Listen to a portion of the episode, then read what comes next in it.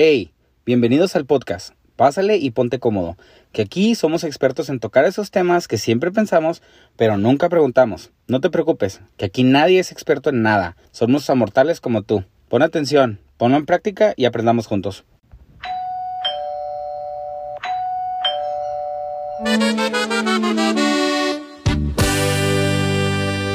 Mari, ¿de dónde viene? Dijéramos, ¿de dónde viene hacia dónde va? Pero vamos a ir paso a paso. Vamos poco a poquito. Entonces, Mari nace en Cuauhtémoc, si no me equivoco. Así es, nazco en, en Ciudad Cuauhtémoc, Chihuahua. Bueno, para, para empezar, mis padres a los 14 años se casa con mi mamá. A los 14 años prácticamente eh, mi padre ya era alcohólico. Eh, lo puedo decir porque él empezó a tomar a los 9 años. Wow, a los So, nueve años. A los 9 años. So, imagínense, este, pues ya, ya no pintaba nada bueno. Sí, no. Ya. Era, era muy ¿Y qué pasó después de ahí? Eh, se junta con mi madre y pues mi madre era especial, tenía un carácter único y pues no hubo buena combinación. Oh. Sí. ¿Y, cuán- y cuántos hijos son total? Fuimos a ocho hijos, yo soy la segunda. Mm. Para no haber buena combinación, somos Pues, campesinos. ¿verdad? Si hubiera sido un hombre. ya hubiera estado Cuauhtémoc bien poblada. Exactamente, sí, así es. ¿Me pasa ahí qué pasó? ¿Siguieron juntos sus papás? ¿Salieron divorciados? Se juntaban y regresaban así, pero para, para empezar a mi primer hermano, al mayor, lo regalaron con mis abuelos maternos y nosotros los, los demás, los siete que, que quedábamos, pues vivíamos de casa en casa. Siempre andábamos así en una casa, en otra y así, prácticamente. Andaban rodando. Sí. ¿Y cómo necesitas para sobrevivir? Para sobrevivir, pues ni sé, o sea, lo único que sé que no lo piensas, tú nada más es, es ah, Sí, a dónde me día. quedo, a dónde voy, eh, aquí me dieron cabida, aquí este me estoy hasta que hasta que me permitan y luego pues ahí sigo a otra casa. ¿Cuánto tiempo? ¿Cuánto tiempo fue de lo que está hablando que sobreviviendo y cabida en casa y todo? ¿Cuántos años pasaron en ese, en ese trayecto? Bueno, en ese trayecto, pues ah, que yo tengo uso de memoria, eh, que yo tengo que luchar es que ser responsable de, de- de- de mi persona, de, sobrevivir, de saber este, es de qué iba a comer este día, qué, qué- lo que venía, dónde iba, iba a dormir esa noche, desde prácticamente 9 10 años. Wow, 10 años Que de, yo tenía de que- de- y cua- era, no era todavía una jovencita, era una niña. una niña y este y pasa el tiempo y, y de primero no, no eres muy consciente pero conforme vas madurando vas o sea eh, es como más am, incertidumbre era una incertidumbre de primero no lo piensas en tu temprana edad nada más comer y, y dormir y es todo pero ya después viene ya me estoy formando este ya empiezo a ver que hay familias normales, que, que tienen hogar, que... Sí, y como usted lo dice, eh, tu mente de niño como que no mide el peligro. O sea, No. que ahorita como adulto lo miras, que si uno de tus hijos estuviera en eso, en esa situación, pues más, si tú mismo estuvieras en esa situación, dirías, qué miedo. O dirías, ¿cómo le voy a hacer? O, o no sé, te, te llenarías de, me- de miedo o de incertidumbre hacia el siguiente día. Pero como usted dice, en el simple hecho de, de ser una niña y no medir todo lo que podía pasar, era luchar día con día. O sea, era día con día y dice que por 10 años, o sea, 10 años luchar día con día. Le, le quiero hacer una pregunta. Así, cuando usted va para México, para atrás, cuando mira niños ahí en la calle pidiendo, vendiendo chicles o haciendo cosas así, ¿se mira usted en ellos? Claro que sí, claro que sí me miro en ellos. Inclusive una de las veces le pedí a mi hijo mayor que me preguntó él que sí que quería yo de regalo para mi cumpleaños. Y él fue de vacaciones y le pedí que, que mi regalo fuera que si miraba a un niño le comprara todo el producto que traía y ese fuera mi regalo. Porque me veo en ellos. Y Mm. para mí es el mejor regalo. Empezó a trabajar chica, ¿a qué edad empezó los nueve años. Nueve años. ¿Qué? Ok. A los nueve años ah, cuidaba, cuidaba niños a entretenerlos ahí y este y trabajaba en un restaurante eh, ya que los niños ya cuando terminaba de cuidar a los niños me pasaba al restaurante a, a ayudar allá a los cocineros y qué sé yo Y con ese dinero. Con, con- sus papás estaban, ya no estaban juntos, ¿verdad? Pues yo creo que mis papás nunca estuvieron juntos porque era, duraban un mes, una semana y se iban, o sea, cada quien, mi papá se iba con su mamá, mi mamá con sus papás de ellos y, y- y ya, o sea, ellos, o sea, nunca tuvimos un hogar. ¿Y ustedes qué hacían en el Inter? O sea, cuando eso pasaba, ¿ustedes a dónde iban? Pues yo era, yo era la mayor, yo me cuidaba cuidando a mis hermanitos y hasta que este ahí se daban cuenta, tenía unos tíos y se daban cuenta y ya venían los tíos y me ayudaban y ahí estábamos, o sea, y luego ya regresaba otra vez mi papá y unos días y así era, así pasaba el Era como, una, como un entrar y salir de, una, de un cuarto. Sí, yo nada más recuerdo que los miraba, que se iban y pues me quedaba triste y luego ya regresaban y así, pero... Se ponía feliz. y- Pero prácticamente ah, este, así fue y, y, pues bueno, este, lo, a lo que quiero llegar es que de que mi papá pues alcohólico y, y mi mamá pues este, ella, ella sí no nos quiso. Este, yo nunca escuché que mi mamá me dijera te quiero, este, eh, nos quisiera proteger para nada. Wow. So, eh, cuando se da uno cuenta de eso, para mí eso fue lo peor que me pudo pasar para iniciar mi vida ya. Y si no le yo no le encontraba sentido a la vida, pero este, seguía luchando y para sobrevivir yo, ya me había tocado eso, pues ahora. Ahora, ¿y qué sigue después de...? Te casas, María, Se casa. a los 15 años. Ah, ok, les cuento, miren, antes de pasar a ese tema, nada más para concluir de mi niñez, en ese transcurso, nomás así, este, pasaron muchas cosas, o sea, pasó desde abusos, pasó, este, pasó injusticia, pasaron humillaciones, pasaron, llámenle, imagínense lo que puede pasar. Sí, es que en las al, calles. al verte vulnerable y Este- como tú dices, no tener el apoyo de tus papás ni que tu mamá se preocupara por ti, te convertías prácticamente en una presa fácil. Sí, al, al dormir en las calles, ahora es- no sé si recuerdan, pero antes las oficinas de camiones eran muy grandes. Ujú. Y había Y, gente era- que dormía había ahí. muchas- y yo ahí iba y dormía, ahí pasaba mis noches. Y a veces un primo me encontraba ahí, ya lejano, y me llevaba a su casa. No, no, no te quedes aquí, me llevaba a su casa. Pero cuando me tocaba esa suerte, cuando no, pues... Pues ahí se tenía. Pero bueno, ya para concluir, concluir eso, pues ya a los 14 años y medio es cuando, cuando conozco al, al papá de mis hijos. Y comienza otra etapa de mi vida. Sí, este, te juntas con él en México, ¿verdad? Sí. Sí, en, en México este, nos juntamos a los cinco meses, eso fue en diciembre, a los cinco meses este, emigramos para Estados Unidos. Oh. Eso eran los 80. Sí, era, no, era el 78. Todavía no eran los 80. Eso eran en el tiempo de los braceros que puede pasar uno, ¿no? Eh, No, en los braceros había sido como entre los 40. se me Todo el hace. mundo habla de los braceros. No, pero estamos entrevistando a alguien que no es de esa edad. Todavía no. Todavía no. Todavía no, No, chicos. me, no, no, dile, esa es Está otra entrevista. Esa es otra entrevista. jóvenes. Esa Ya. es otra entrevista, dígale, Mari. Ese sí no soy yo. Sí, todavía no. Ok, so, ¿cómo pasaron? Pues por el río, por el río y luego en una cajuela.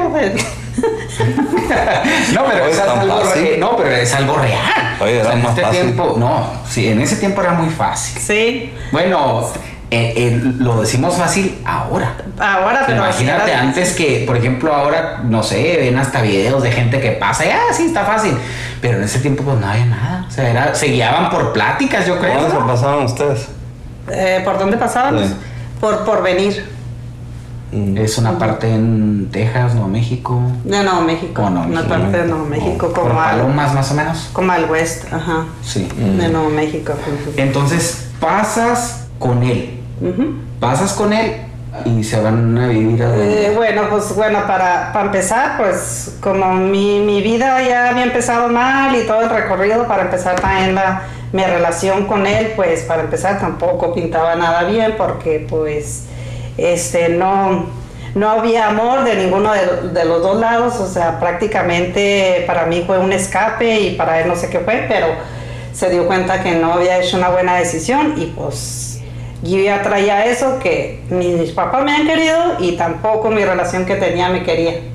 Pero pues como yo ya, yo ya estaba acostumbrada a sobrevivir, pues va adelante. Yo nomás seguir y seguir. Cuando llegas aquí a Nuevo México, venías, tú dices, venías de una, de una primera, de un primer núcleo familiar que prácticamente no te había puesto atención. Llegas ahora a formar esta familia con, con él, pero él pasa lo mismo. Pero ¿cómo enfrentas ahora eso cuando ya no estás en tu país? Pues difícil, este, igual, este, mm, uno a veces ahora me pongo a pensar y no me explico, para mí era nomás perseverar y perseverar y en ese, en esos momentos yo todavía no tenía claro, no tenía metas porque no, no había tenido alrededor mío nada, nada que me motivara, nada. Un ejemplo. Ejemplo, nada, era puro tragedia, trágico, Una, era. una pregunta. ¿Qué pensaba la gente en México en esos tiempos si uno lograba ahí venir a Estados Unidos?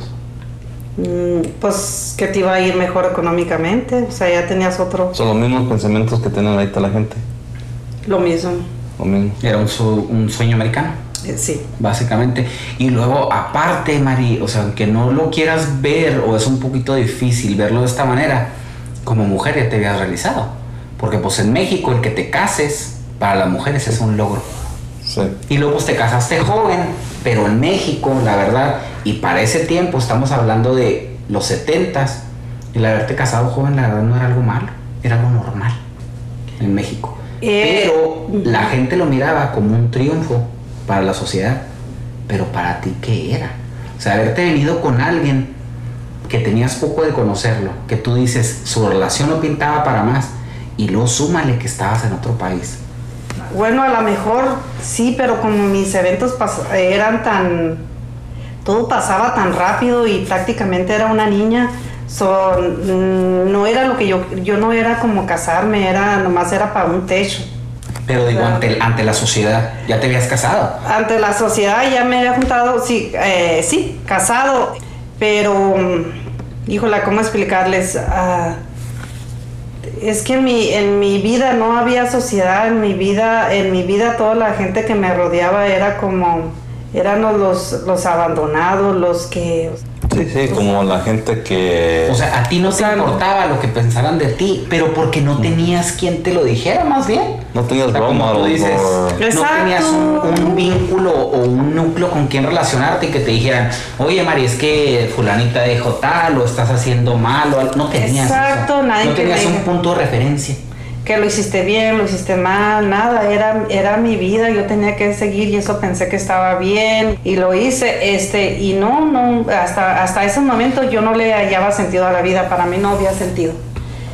Este, mi vida cambió, eh, cuando ya mi vida empezó a tener sentido es cuando tengo a mi primer hijo. Oh, ok. Viene tu primer hijo. Ahí cambia, ahí cambia todo para mí es cuando ya dije, wow, ahora sí tengo, ahora sí tengo a alguien en mi vida y ah, fue cuando yo supe, el amor existe, porque yo amo. Dije, pues yo amo, yo amo a mi hijo, este, existe. Entonces el, el amor fue el que me cambió el amor hacia, hacia mi hijo, o sea, eso era, de ahí empieza. Está, está curioso eso porque acaba de decir que su mamá no quería, no, no, no los quería a ustedes. ¿Y tú pensabas que ibas a tener esa reacción o...? No, no, igual les digo, no pensaba, simplemente a mí los eventos o lo que me ha pasado en mi vida es el que ha hecho que, que ya tenga sentido. O sea, nunca lo... O sea, todo, tú puedes decir hasta ahorita, lo que llevamos contando de tu historia, que el haber tenido a tus hijos fue un punto de partida, De fue como un parteaguas para Sí. Mari. O sea, fue donde, donde empezó a vivir Mari entonces. Donde empecé a existir, donde empecé a tener entidad.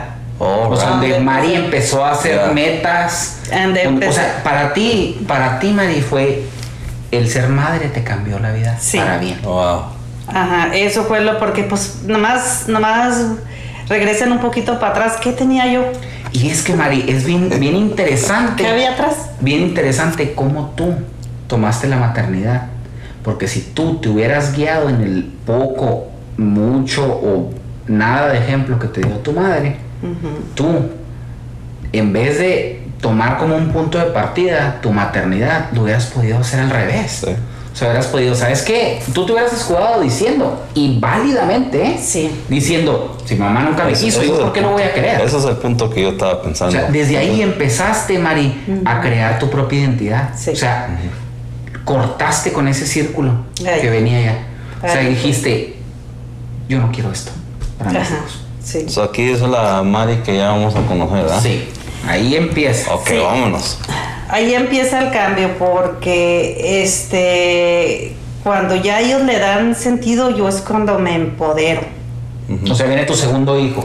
Tienes uno y luego viene el Viene segundo. a, a los cinco años viene el segundo y yo me empodero. O sea, yo digo, este. Estás en el mismo lugar, sigues en el mismo Sí, lugar. en el mismo lugar, pero igual no tenía muchas herramientas, no tenía mucho recursos, no tenía, pero conforme lo que yo tuve, traté de que a ellos protegerlos y darles lo mejor de mí, y que pues siempre digo, pude haber hecho más, pero el ambiente, pero este fue cuando yo ya inicio a, no sé, qué sé yo, a, a aprender cosas, a, a que la vida no tenía que ser así, que, ha- que había algo mejor, no sé, pero había algo mejor. Mm.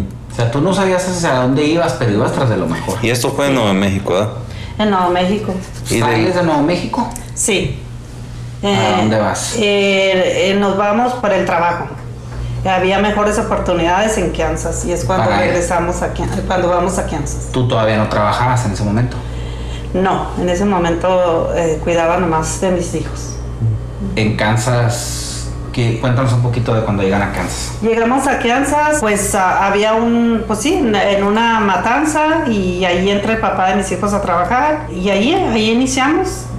Eh, yo me quedo cuidando a mis niños ah, porque yo no quería que nadie me los cuidara hasta que mi hijo, el más chico, entró al kinder y, y, eh, trabajaba como, hacía ah, tamales, empanadas, qué sé yo, para vender Sí. y así poder generar un poquito más, pero estando ya al pendiente de ellos. Cosas de la casa. Ajá, de la casa, pero ya luego ya mi, ya mi hijo entra a la escuela, el más chico, y ya es cuando comienzo un tiempo completo. En, En la matanza. En la planta también, donde está trabajando de ropa. Pero allí pues entro a trabajar y, y, pues miro, es bueno y todo, y tuve la oportunidad, pero decía, no, hay algo más, hay algo más. O sea, yo, yo ¿Y me es? sentía inquieta. ¿Qué hacías en la planta? Con los cuchillos, cortando carne. Era lo que, lo que hacía ocho, días, ocho horas por, por día, seis días por semana y, y cuidar de mis, de mis hijos. Y Y empezaron meses, años. meses, hicieron 10 años, pero en ese transcurso pues este, ah, igual este, siempre pensando que había algo mejor y, y, este, al poco tiempo pues se viene el divorcio del papá de mis hijos. Te separas de él. Estando todavía en la planta tú. Sí, todavía estando, este, pero antes de eso, como a él no le gustaba que me superara, pero yo siempre el estudio, yo siempre leí libros. ¿Cómo fue esa transición? De que él te trajera para acá, de que tú no trabajaras, de que tú cuidaras a los hijos. Y ahora cuando tu hijo, el menor, entra a la escuela, decides empezar a trabajar. ¿Qué? ¿Cómo fue eso para tu matrimonio? No fue fácil porque él no quería que trabajara. Él quería que nomás me estuviera en la casa, eh, no quería que, que me educara, no quería nada. Él quería tenerme nomás allí. Y no, pues yo, yo decía, no, pues es que la única manera que, que podemos este, salir más adelante es aportando algo al hogar económicamente y con dos ya era. Y a mí eso era lo que yo, lo que a mí me, este, me- motivaba. me motivaba. De que podías ayudar en, el- en los gastos de la casa, básicamente. Tengo una pregunta. Este, ¿cómo le ayudas a tus hijos en las tareas o cosas así? Porque no tienen estudio. ¿Hasta qué, hasta qué, hasta qué parte de tu educación tuviste? Yo estu- estudié hasta el quinto año, pero aún así eh, fue algo de lo que a mí, eh, eso sí me, me- me dolía mucho que yo no que yo no pude estudiar y también este eh, decía yo no tenía YouTube. O sea sí no teníamos YouTube Sí. pero, pero Or ahora sí Ajá.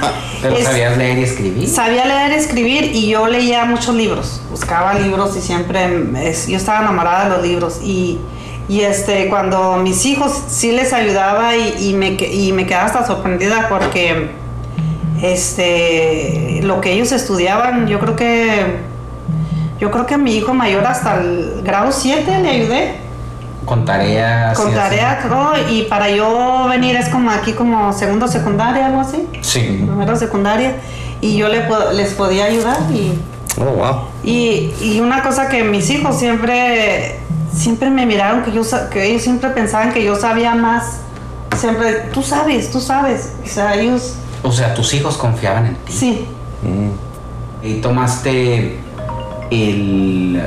¿Cómo se llama? De ahí, to- de ahí te. Tomaste la arma para, para empezar a creer en ti. Porque ya tenías dos personas que ya creían en ti. sí ellos creían en mí Y, te lo, y ellos sin saber todo lo que había atrás de ti. O sea, tú tenías, ser, tú tenías que ser fuerte, inteligente y un buen ejemplo porque no tenías opción. Sí, y como eh, yo cuidé mucho su mente de ellos, de nunca ah, decirles cuál fue mi vida, que esto, que me vieran llorar, que me vieran, ellos siempre me veían contenta, reír, siempre jugaba con ellos, siempre yo hacerles su mundo, el Cuando que yo estabas decía. pasando por un divorcio, estabas pasando por, por una separación que ya se veía venir porque ya, ya habías decidido trabajar. O sea, tenías Sí. que, bueno, pues como madre muchas veces, o como padre también, tenemos que fingir, o, o no fingir, ¿verdad? Sino un poquito más, como tú dices, cuidar la mente de nuestros hijos y mantenerlos un poquito afuera de lo que pasa en un matrimonio, porque pues un matrimonio no es fácil.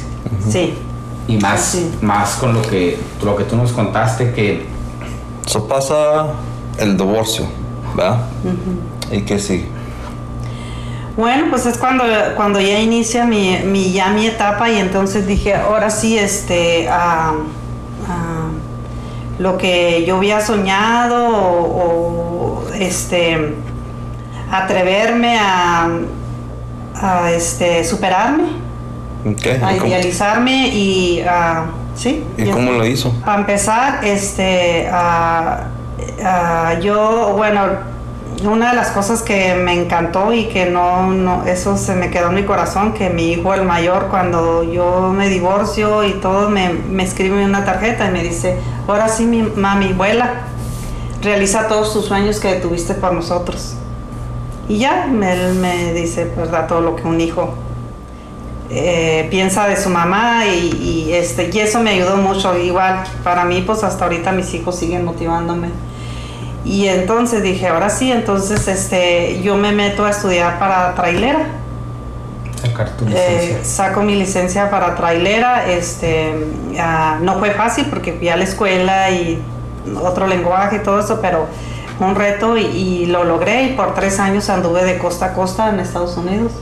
Y, y de ahí, este, ah, ¿Quién lo diría? Sí, ¿verdad? Y de ahí... Mari la trailera. Madre la trailera. De ahí empieza, eh, de, de ahí empieza la inquietud de, de estudiar para bienes raíces, licenciada en, en bienes raíces. ¿Se le gustaban mucho las ventas? Siempre, yo siempre, siempre vendía de lo que fuera porque las ventas son, creo que no tiene límite, o sea, es... Puedes vender prácticamente lo que quieras. Ujú. ¿Cuándo, cuánto, ¿cuándo agarraste el amor de las, de las ventas? ¿Dónde nació el amor de las ventas? De las ventas, pues desde niña, desde que tenía que vender, yo llegué a vender paletas allá, ¿sí saben, en México, en Sí. la plaza que andan ahí, yo vendía paletas, o sea, vendía chicle, lo que fuera, o sea, o sea, desde ahí nace eso. Es que ya habías vendido paletas, habías trabajado, habías cuidado niños, habías trabajado en restaurante, llegaste aquí también vendiendo, Vendiendo y- tamales y, He hecho de todo, he hecho este ah, pasteles, piñatas, galletas, lo que ustedes quieran, le- me, me encanta la venta. Ah, pero aparte de eso, yo tenía, siempre tenía algo en mí que yo quería tener libertad de mi tiempo. Eso No ser esclava del tiempo. Sí, o sea, yo quería porque es que desde niña fui como, desde niña tenía que, era responsable de mí que iba a comer hoy, que esto, que el otro. Y yo quería como tener del tiempo y libertad financiera. Poder disponer de tu tiempo.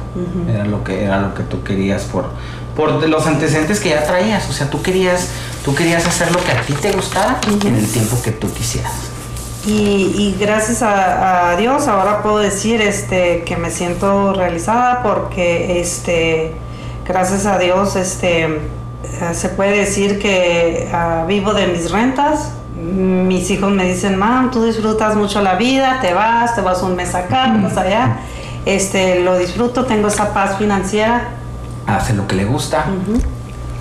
y, y este y yo para mí no es como brillar para mí es ser inspiración de alguien si yo puedo inspirar a alguien eso me encantaría Eso, o sea, qué, qué, qué, ¿cómo se llama? Qué tenacidad, Mari, para ir haciendo, sin un ejemplo, sin un guía, irte forjando como persona. Una mujer que empezó en, en los 70s, que vivió aquí en los Estados Unidos en los 80s, que no había muchas oportunidades ni en México ni en Estados Unidos para las mujeres. Una mujer que se hizo que se inspiró siendo madre y luego después se hizo trailera. Uno que, un, un trabajo que la verdad, Sí. en este tiempo, o sea, en esta era, mucha gente lo relaciona con, con trabajo de hombres, que ahorita para mí no hay un trabajo para un género. Sí. Todos, lo- todos podemos hacer todo. Y también este, nosotros conocemos ah, poco la historia de, de Mari, ¿verdad? Conocemos, por eso la trajimos aquí. Solamente también trabajamos los aceites, como la de Sergio. Sí. ¿Qué tal? ¿Eh? sí No, también esta Mari ha hecho de esto. Trabajé en el aceite. a mí me- yo sé que en las entrevistas se le olvida a uno muchas cosas y quieres hacer un resumen de toda tu vida en, en menos de 30 minutos y se le olvida. Pero es, tuviste boutique, sí tuve tuviste una boutique, boutique cuando no había tienda. muchas boutiques. Ujú. Ah, andabas vendiendo Jafra, sí Sí. una compañía ajá y Sí. agarré muchos viajes este, se. Mary Kay Sí. también. Vendiste todo, ¿no? bolsas, aprendiste a hacer piñatas. O sea, nos hacen se- eh, esto, Mari, nos deja una enseñanza que decimos: cómo cuando se tiene amor a alguien, siendo constante y teniendo bien tus objetivos bien fijos y lo que quieres hacer, lo logras. Irremediablemente lo logras. Por eso, Mari, para, ter- para dar como, como, un, como el broche de oro a esto, dinos tres cosas, Mari. Tres, yo sé que va- ah, hay 10 mil cosas que puedes enumerar ahorita, pero solo compártenos tres, compártele a la gente. Dile a esa persona que, que, que está, que no está seguro de lo que está haciendo, que se siente perdido en el camino, que apenas llegó a los Estados Unidos, que no sabe inglés, que yo creo no está en la mejor relación, que no sabe qué hacer como madre. Dile tres cosas, Mari. Tres cosas que, te, que viniste, que te las trajiste contigo, que las hiciste tuyas y que ahorita siguen presente contigo, que tú piensas, que tú piensas que son la clave del éxito que tú has logrado en este país. Primera, primera nunca sentirse víctima de las circunstancias perfecto. No victimizarse, me encanta eso. María. no no. No, no victim- victimizarte para nada. Para nada, nadie es culpable, nada. O sea, tenemos, aprovecha lo que tienes. Si tienes, tienes este, manos, pies, este, puedes ver, puedes moverte, lo tienes todo. Como bien dicen, si la vida te da limones, pues agarra un tequila y, y te lo. Este, no, y, y cuando encuentres, cuando el- encuentres el motivo, así como a mí me llegó el amor a mis hijos, eh, dale, dale para allá, que eso sea no lo para. Y ser perseverante. Y sobre todo, para mí, reinventarme cada día. Híjole, Wow. qué, qué- qué Cada día. mensaje, Mari, porque eso, fíjate que eso es una de las cosas más difíciles, más difíciles, y más para las personas cuando vamos entrando más en edad, reinventarnos, Sí. cambiarnos. Cambiar. No, no, no físicamente o no, oh, se anda usando esto, se anda, sino espiritualmente, Lupe. O sea, lo que vas aprendiendo. O sea, dices, ¿sabes qué? ahorita se está usando, por ejemplo, llevar mi, mi negocio a redes sociales, por ejemplo, y que lo hagas. Sí. O sea, que digas, oh, no me quedo, no me quedo como antes. No estoy diciendo que el radio es algo antes, ¿verdad? Sí, sí. Pero que digas, oh, voy a seguirme anunciando en el radio. Sino que dices, ¿sabes qué? Lo, ahorita es redes sociales, voy a anunciarme. Mundial. Sí, ¿sabes cómo? Voy a anunciarme ahí, voy a meterme ahí. ¿Sabes qué? Empezó una nueva forma de, de hacer eh, bienes raíces, lo que hace Mari, por ejemplo, ahorita. Eh, es un nuevo curso, ¿sabes qué? Voy y lo tomo. Sí. Voy y lo tomo para estar más preparada, para presentar un, para dar un mejor servicio. Eso es reinventarse. Sí. Eso es reinventarse, es hacerse cada día, es tener la convicción de, ¿sabes qué?